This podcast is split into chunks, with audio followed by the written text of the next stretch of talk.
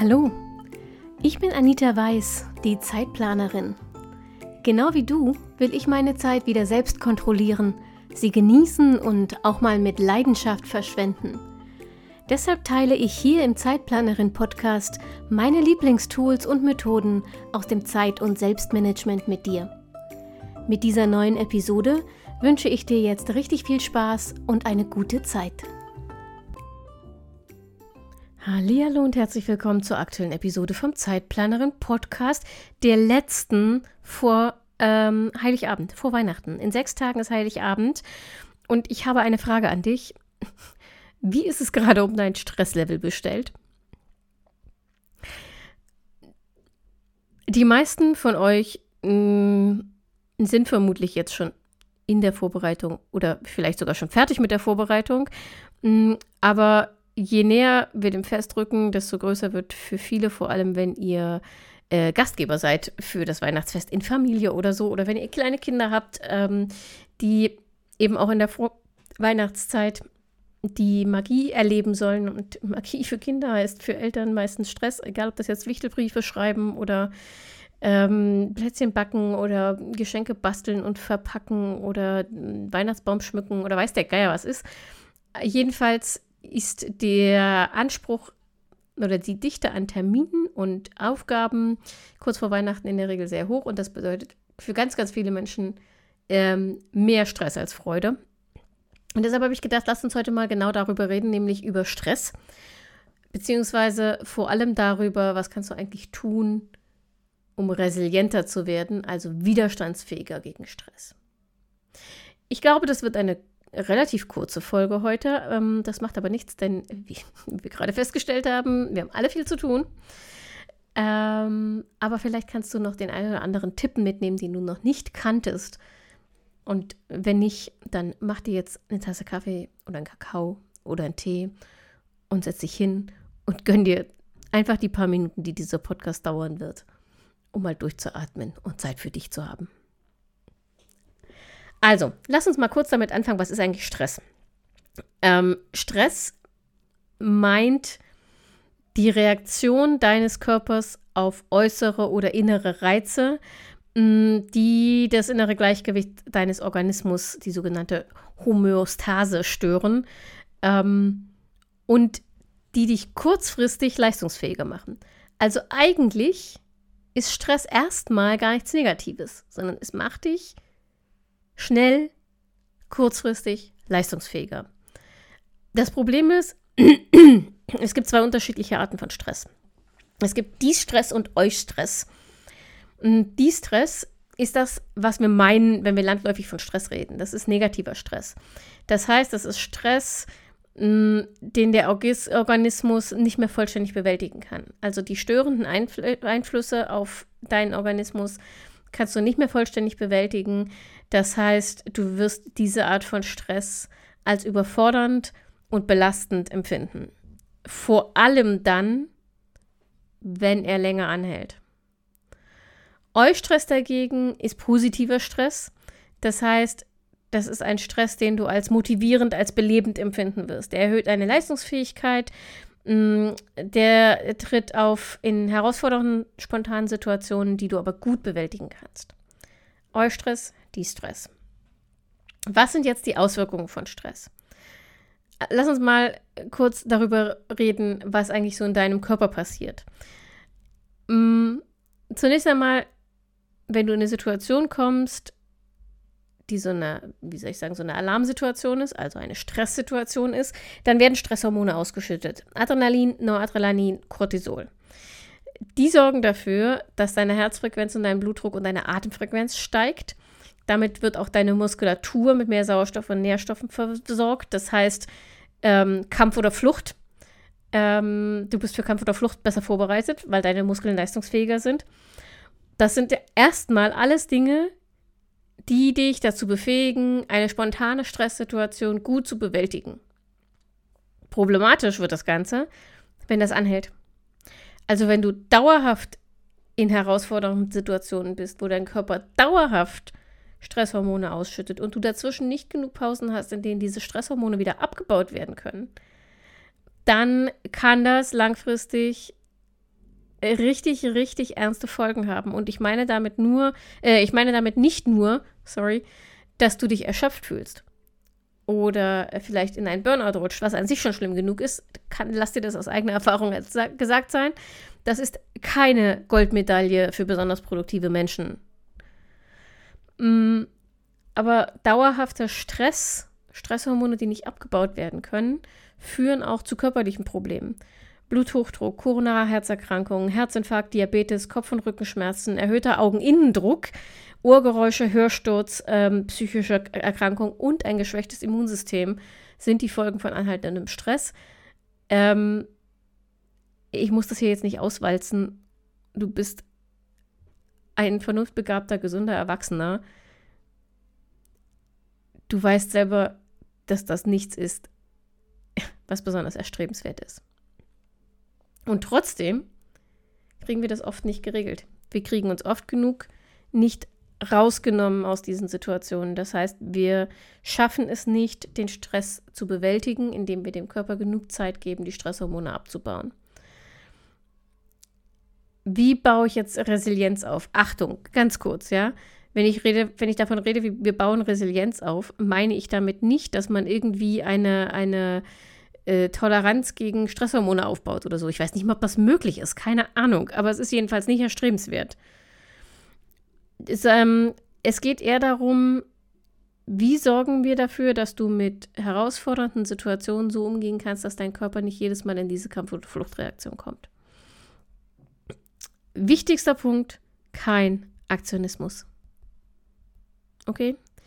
Dein, Chef, äh, dein, dein Körper unterscheidet nicht, ob du vor einem Löwen stehst und wegrennen musst oder ob du vor deinem Chef stehst und nur wegrennen willst, weil er ein Arsch ist. Sondern das ist beides Stress. So. Wenn du vor einem Löwen stehst, äh, ich weiß nicht, ob wegrennen hilft, aber wir wollen da nichts tun, was deine Stressreaktion unterdrückt, okay? Wirst du, wird aber den allermeisten von uns eher nicht passieren. es geht mir also um Situationen, im Alltag, wenn tausend Leute gleichzeitig was von dir wollen, wenn deine To-Do-Liste zu lang ist für die Stunden, die dein Tag hat, wenn ähm, deine Pläne durcheinandergewirbelt werden, weil irgendwas Unvorhergesehenes kommt und du nicht mehr weißt, was du zuerst machen sollst. Solche Sachen. Und da ist die wichtigste erste Regel: kein Aktionismus. Kein kopfloses Losrennen und tausend Sachen gleichzeitig machen. Sondern stattdessen Erfassen, beurteilen, planen und kommunizieren. Also, erstens, hinsetzen und erfassen. Okay, was steht hier jetzt gerade an? Wenn Dinge neu dazukommen, wenn irgendwer irgendwas will, wenn du das Gefühl hast, dein Kopf ist zu voll. Hinsetzen, Braindump. Was muss ich machen? Wie viel ist es? Bis wann muss es fertig sein? Also, wie viel ist es, Strich, Strich, wie lange dauert es, ja? Also, alle Aufgaben und Termine erfassen. Dann beurteilen okay, wie wichtig sind diese einzelnen Sachen und muss ich sie machen? Oder kann sie jemand anders erledigen? Für alles, was auf deinem Zettel steht, für alles, was du gerade erfasst hast, beurteilen. Dann dritter Punkt, planen. Die Dinge, die du selbst machen musst, nach absteigender Wichtigkeit verplanen. Auf deinen Tag heute, auf die nächsten Tage, bis zur jeweiligen Deadline gucken, geht es überhaupt auf? Wenn nicht, sind wir beim nächsten Punkt, kommunizieren denjenigen, also in dem Fall zum Beispiel deinem arschigen Chef oder demjenigen oben drüber, wenn der nicht mit sich reden lässt, kommunizieren, was geht und was nicht geht. Und ja, du darfst kommunizieren, was nicht geht. Du darfst nicht nur, du musst sogar. Jeder Mensch hat nur 24 Stunden am Tag und davon solltest du mindestens acht schlafen. Ein paar Stunden brauchst du zum Essen, ein paar Stunden brauchst du für, keine Ahnung, Haushaltstätigkeiten, soziale Interaktionen und so weiter, Sport. Das heißt, dein Arbeitstag hat nur x Stunden und niemand und nichts rechtfertigt ständige Überstunden. Wenn ihr alle ständig Überstunden machen müsst, hat deine Firma ein anderes Problem. Dann hat sie nämlich ein Organisations- oder ein Mitarbeiterproblem. Das ist aber nicht deine Aufgabe, das zu lösen, es sei denn, du bist der Chef. Also kommunizieren, was geht und was geht nicht. Im optimalen Fall hast du eine Lösung dafür parat, für die Dinge, die nicht gehen. Also zum Beispiel, dass du ähm, vorschlägst, mit Kunden XY einen neuen Termin zu vereinbaren, der im neuen Jahr liegt, weil ihr dann Puffer habt. Oder du hast vorher schon mit Kollege XY gesprochen, der sagt, ja, kann er übernehmen. Wichtig ist trotzdem, auch wenn du keine Lösung hast, kommuniziere, dass du es nicht machen kannst. Das gilt übrigens auch im Privaten. Auch wenn deine Familie ständig noch irgendwas will. Kommuniziere, dass du es nicht machen kannst. Und im Zweifel, mega Frage übrigens, entweder oder Fragen. Wenn jemand kommt und will irgendwas von dir, kann die Antwort lauten, das kann ich schon machen, aber ich habe von dir im Moment auch X, Y und Z auf dem Zettel. Was davon kann wegfallen? Ich kann nicht alles gleichzeitig machen, also sag mir, was möchtest du erledigt haben, was kann, worauf kannst du verzichten? Das ist eine fantastische Frage, die fast immer funktioniert, weil die Menschen ganz oft, wenn sie die Dinge, wenn sie Dinge bei dir abladen, einfach nur, wie soll ich sagen, sie wollen, dass sie selbst nicht mehr darüber nachdenken müssen, dass es selbst nicht mehr auf ihrem Zettel steht und sie verstopft. Sie wollen die Erleichterung, es abgegeben zu haben. Sie wollen nicht zwingend, dass das sofort erledigt wird, auch wenn sie es oft so kommunizieren. Aber wenn du ihnen dann mitteilst, du kannst nicht alles gleichzeitig, was davon kann wegfallen, was davon kann jemand anders übernehmen, was davon hat Zeit bis XY, dann ist es normalerweise relativ einfach, dass sie sagen, ja, ja, das und das und das und das können sie, äh, kann jetzt erstmal liegen bleiben. Also stell die Entweder-Oder-Frage. Ich kann entweder das machen oder das machen, was kann wegfallen. So, und wichtig, erfassen, beurteilen, planen, kommunizieren und dann immer, gerade im Punkt planen, mit Puffer und mit Pausen und ähm, beim Punkt erfassen, mach einen regelmäßigen Braindump. Gerade wenn du im Stress bist, ist die Wahrscheinlichkeit sehr groß, dass du die Regel schreib alles auf vernachlässigst. Einfach weil du nicht dazu kommst. Und deshalb gewöhn dir an, in solchen Phasen regelmäßig, vielleicht zum Feierabend oder bevor du morgens anfängst, einen Braindump zu machen, damit du sicher sein kannst tagsüber, okay, es ist alles aus meinem Kopf, ich habe alles erfasst, ich kann mich darum später kümmern, ich kann mich jetzt auf die Aufgabe konzentrieren, die ich jetzt gerade mache. Mm, das war der erste Punkt. Um Resilienz aufzubauen, brauchst du Kontrolle. Du musst die Kontrolle zurückgewinnen. Und das passiert, indem du nicht in Aktionismus ausbrichst, sondern eben erfassen, beurteilen, planen, kommunizieren, diese vier Schritte immer wieder durchgehst, wenn was Neues kommt und du ähm, das Gefühl hast, du ertrinkst im Stress. Es gibt aber zwei weitere Punkte, die wichtig sind, um Resilienz aufzubauen. Neben der Kontrolle musst du auch an deinem Mindset und an deiner Entspannung arbeiten. Und ja, das klingt äh, banal oder esoterisch, ist aber tatsächlich bewiesen, dass die beiden Sachen relevant sind. Mindset meint, ähm, deine Gedanken, was du denkst über dich zum Beispiel, über die Situation, über deine Aufgaben, über deine Leistungsfähigkeit, führen zu Überzeugungen und Überzeugungen führen zu Handlungen. Das heißt, hinterfrag mal, wie du über dich und deine Stresskompetenz denkst. Wie glaubst, wie gut glaubst du, gehst du mit Stress um? Wie belastbar bist du, deiner eigenen Meinung nach? Wie gut kannst du dich durchsetzen und Nein sagen und Grenzen setzen, deiner eigenen Meinung nach? Wie du über dich denkst, wird dazu führen, wie du anderen gegenüber handelst. Das heißt, wenn du das Gefühl hast, du kannst nicht gut Nein sagen, dann wirst du wahrscheinlich häufiger Ja sagen. Wenn du das Gefühl hast, du bist ähm, eh schon keine große Hilfe an der Arbeit, weil du nicht so leistungsfähig bist wie die anderen, wirst du deinem Chef nicht sagen, dass du das nicht erledigen kannst, weil du Angst hast, damit diesen Eindruck zu bestätigen. Wenn das dein Problem ist, arbeite daran, wie du mit dir selbst und über dich selbst redest. Und der letzte Punkt ist Entspannung. Damit du die Stresshormone im Körper wieder abbauen kannst, braucht der Körper Entspannung. Mm, das heißt, du musst dafür sorgen, gerade nach besonderen Stressphasen, dass du runterkommst. Das ist keine Belohnung. Also dann jetzt nach besonders stressigen Phasen eine Pause zu machen, ist keine Belohnung, sondern es ist eine biologische Notwendigkeit, wenn du nicht krank werden willst, langfristig. Und äh, es lohnt sich, das mal zu überprüfen, wie du über Pausen denkst, denn ganz häufig empfinden wir das. Ähm, Pausen ist es ein bisschen wie mit Liebe. Wir haben ganz oft das Gefühl, dass wir sie uns verdienen müssen. Und das ist bei beidem nicht wahr. Weder Liebe noch Pausen muss man sich verdienen, sondern die sollten gegeben werden, gegeben sein.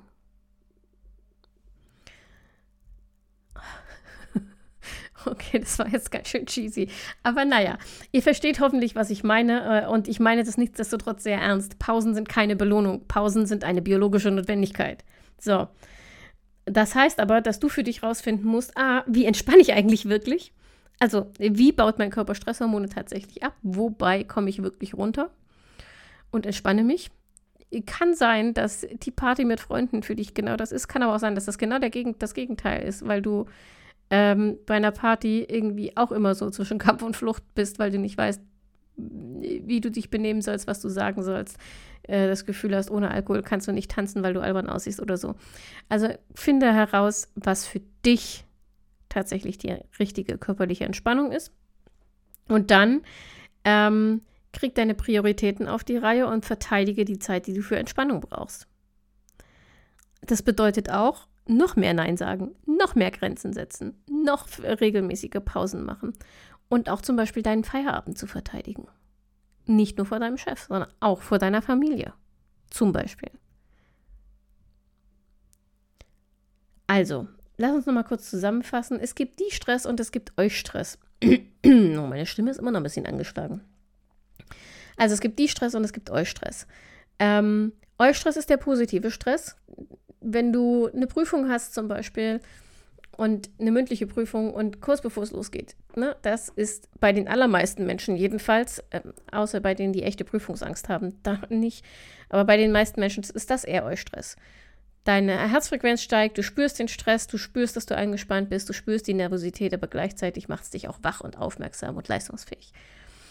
Die Stress ist negativer Stress. Also wenn du das Gefühl hast, du kannst die Situation nicht bewältigen, dein Organismus kann nicht wieder runterfahren, du kannst nicht wieder entspannen, du kannst die Stresshormone nicht wieder aufbauen, äh, abbauen. Das ist, die Stress ist immer überfordernd und belastend. Gefährlich wird Stress, wenn er dauerhaft anhält. Ähm, das heißt, wenn du nicht genug und nicht lang genug Erholungsphasen dazwischen hast, um deine Stresshormone wieder abzubauen dann macht er nicht nur psychisch, sondern auch körperlich krank, vor allem Herz-Kreislauf-Erkrankungen, aber zum Beispiel auch Diabetes, orthopädische Erkrankungen, Augeninnendruck, Ohrgeräusche, Hirnsturz, alles Mögliche kann seine Ursache zumindest mit in zu viel Stress haben. Ein Grund mehr also darauf zu achten, dass dein ähm, Stresslevel ausgewogen ist. Und wie kann man jetzt Resilienz aufbauen, äh, um besser mit Stress umgehen zu können? Da gibt es drei Kategorien: Kontrolle, Mindset und Entspannung. Kontrolle bedeutet nicht in Aktionismus verfallen, ähm, wenn die Situation stressig wird, sondern die Dinge erfassen, die zu tun sind, sie beurteilen, sie verplanen und kommunizieren, was geht und was nicht geht und wie andere Lösungen aussehen können. Pufferpausen und Braindump nicht vergessen an deinem Mindset arbeiten. Was du dir selbst über dich erzählst, wird eine Wahrheit werden. Das heißt, wenn du dir selbst erzählst, du kannst nicht gut mit Stress umgehen, wenn du dir selbst erzählst, du kannst keine Grenzen setzen und nicht Nein sagen, hm, du weißt, was ich meine. Also fang an, äh, anders über dich zu reden, auch mit dir selbst. Und der letzte Punkt, sorg dafür, dass du dich tatsächlich regelmäßig entspannen kannst. Pausen sind keine Belohnung, Pausen sind eine biologische Notwendigkeit, damit dein Körper Stresshormone abbauen kann, dafür sorgen kann, dass du wieder in einen ausgeglichenen, ähm, äh, in eine ausgeglichene, ein ausgeglichenes Gleichgewicht kommst. Ein ausgeglichenes Gleichgewicht kommst, was ist das denn? Dass deine Homöostase funktioniert und du ähm, gesund bleibst. Und das wünschen wir uns alle. Und ich wünsche mir das für dich. Und deshalb, ähm, falls du die Gelegenheit genutzt hast, um dir 20 Minuten Pause zu gönnen, freut es mich, dass du da warst. Ich wünsche dir eine schöne Woche. Pass auf dich auf. Bleib gesund. Genieß die Weihnachtsfeiertage und denk immer daran, deine Zeit ist genauso wichtig wie die der anderen, auch wenn du der Gastgeber oder die Gastgeberin in diesem Weihnachtsfest bist. Frohe Weihnachten.